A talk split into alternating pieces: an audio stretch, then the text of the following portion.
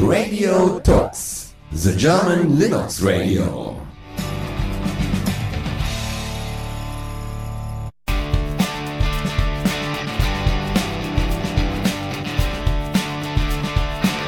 So, da sind wir wieder.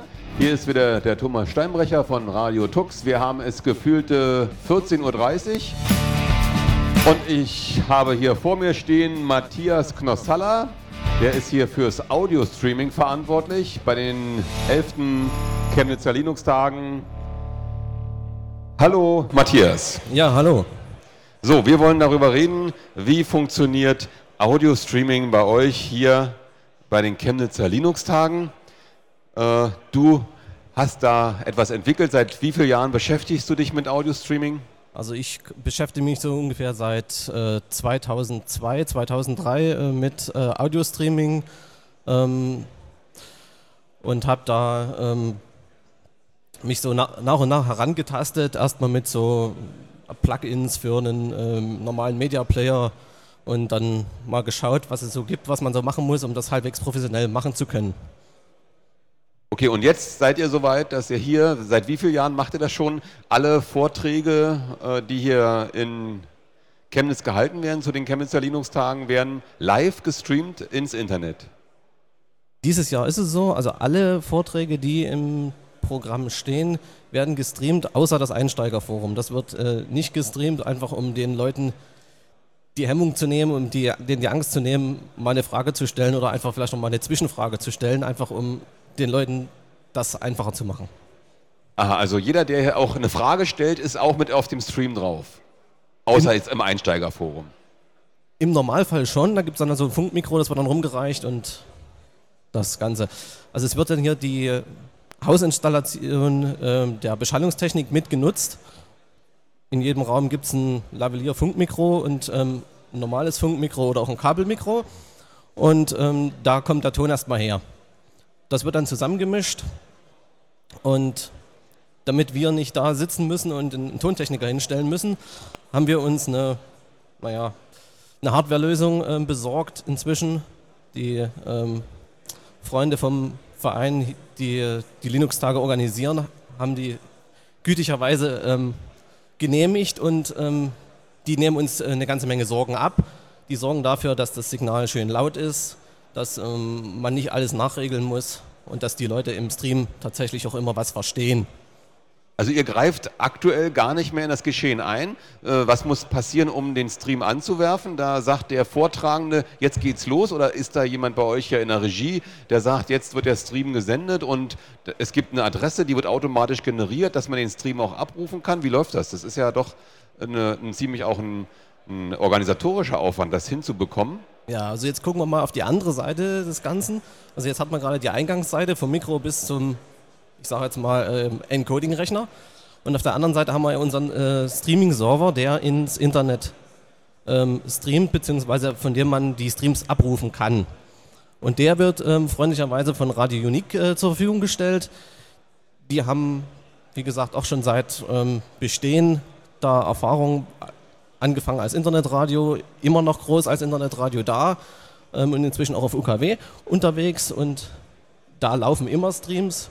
Und äh, immer wenn Linux-Tage sind, wird einfach die Konfiguration erweitert, sodass darauf einfach zugegriffen werden kann. Und wer da zugreift, der wird dann einfach entsprechend durch den Server weitergeleitet, beziehungsweise der Server holt sich den Stream, den derjenige eigentlich hören möchte. Das heißt, der Server bei Radio Unique kümmert sich darum, dass der Hörer den seinen Stream bekommt, den er gerne hören würde. Und wie ist jetzt die Verbindung zwischen dem Vortragenden und diesem Radioserver? Da muss ja irgendwie äh, gesagt werden, okay, der liegt jetzt, der Stream wird irgendwo abgelegt oder der Link kommt irgendwo hin. Wie, wie funktioniert das? Ja, also es gibt eine, eine Webseite, also einmal unter www.linux-tage.de, da unter Vorträge und unter Live-Audio-Streaming gibt es die Übersicht. Ähm, wem die Adresse jetzt, ähm, wenn es zu kompliziert ist, der kann auch einfach direkt auf den Streaming-Server sich einklicken. Und der Streaming-Server nennt sich stream.radio-unicc.de. Da ist auch noch eine Seite Linux äh, zu finden.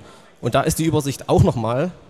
Und ähm, wenn der Server tot ist, gibt es auch keine Streams mehr. Also selbst sollte die, ähm, ich sage jetzt mal, die Linux-Tage-Webseite ausfallen, gibt es den Stream trotzdem noch. Man kann sich da reinklicken, wenn man es weiß. Und ähm, da läuft ein Icecast 2 Server und der bietet für diese Vortragsstränge jeweils vier Qualitäten an. Und da klickt man sich einfach rein. Da ist auch die richtige URL drin.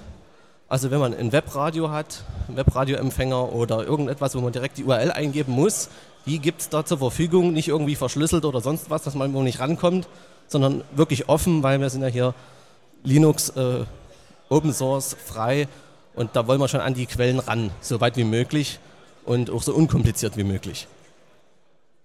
Und wenn man das gemacht hat, dann holt sich dieser Master Streaming Server, der auch vom Internet erreichbar ist, von den eigentlichen Encoding-Rechnern einen Stream ab. Denn dort läuft auch ein Icecast Streaming Server, der auch diese vier ähm, Qualitäten zur Verfügung hat. Und die bekommt er von einem Dark Ice Encoder geliefert.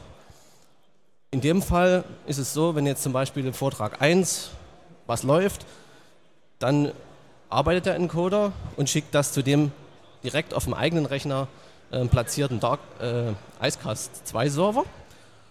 Und der wird von dem Radioserver einfach angesprochen. Und wenn da einer hört, dann wird die Verbindung einfach nur durchgeschaltet. Hören da aber drei oder vier Leute, hat das den Vorteil, der Radioserver weiß ja schon, was da gesendet wird und dupliziert das einfach nur und schickt das an den Hörer 2 und 3 auch noch raus. Spart uns hier im Intranet eine ganze Menge Bandbreite. Wie viele äh, Zuhörer habt ihr denn so statistisch gesehen in der Vergangenheit gehabt, im letzten Jahr für die Vorträge, die da gestreamt wurden? Ähm, also aus dem letzten Jahr weiß ich es jetzt gerade nicht. Ich weiß jetzt, ich habe vor uns gerade mal reingeguckt, weil da kam auch die Frage auf, wie viel hören denn eigentlich zu, wie viel, wie viel schauen denn eigentlich zu. Kann man diesmal nämlich auch machen. Wir haben nämlich, ähm, also nicht wir, sondern die Kollegen haben einen Testbetrieb von äh, Videostreaming von zwei Vortragssträngen. Die gibt es jetzt auch. Die kann man sogar hier im Raum Chemnitz im Fernsehen angucken. Also wenn man eine gute Antenne auf dem Dach hat, würde das funktionieren. Ähm, das sei an der Stelle mal erwähnt, weil irgendwie scheint das noch nicht so ganz publik gewesen zu sein, aber es ist alles im Testbetrieb erstmal. Aber es funktioniert, Gott sei Dank, kann ich mal an der Stelle sagen, schon ganz gut und man kann sich da mal reinklicken, wenn man, wenn man möchte, weil da gibt es auch eine Videoübertragung. Damit habe ich aber nichts zu tun, sondern den liefere ich auch nur den Ton.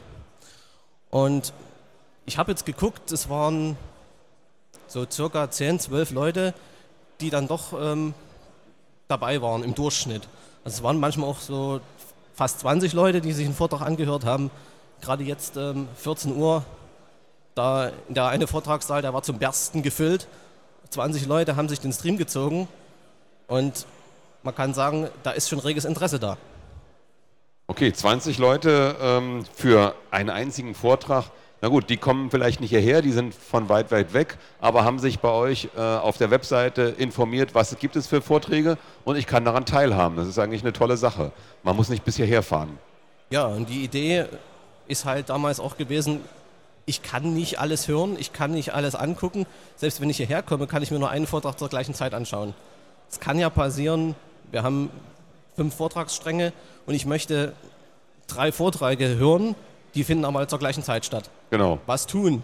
Das Ja, alte Uni-Problem. Das ist das alte Uni-Problem, aber das Problem haben wir schon ein bisschen entschärft, denn die ganzen Sachen werden mitgeschnitten und nach den Linux-Tagen auch zur Verfügung stehen. Wo stehen die dann? Wo kann man sich die. Die stehen dann auch auf der äh, Webseite der Linux-Tage. Die Audiostreams, ähm, wie gehabt, in dem Vortragsprogramm. Wenn also dort die äh, Audiostreams fertig sind, erscheint daneben so ein kleines Lautsprechersymbol. Und dann weiß man, aha, da gibt es jetzt Audiomaterial dazu. Und wenn die da fertig sind, werden die so peu à peu da reingestellt und dann kann man sich diese Mitschnitte ziehen und anhören, wenn man da irgendwas verpasst hat. Es sollten eigentlich zu allen Vorträgen auch schon Materialien, so PDFs, Folien und so weiter, schon veröffentlicht sein, damit die Leute, die jetzt was hören, auch mitlesen können, was da passiert, weil die ja bisher alle blind waren. Zum Glück gibt es jetzt erste äh, Möglichkeiten, da auch einen Videostream sich zu holen, aber nicht jeder hat ja ähm, eine Breitbandanbindung und möchte vielleicht doch das eine oder andere Mal hören. Ja, wunderbar. Ich danke dir, Matthias, für die Auskünfte über euer Streaming hier auf den CLT. und wünsche euch noch viel Erfolg und natürlich noch viel, viel mehr Zuhörer und, und wahrscheinlich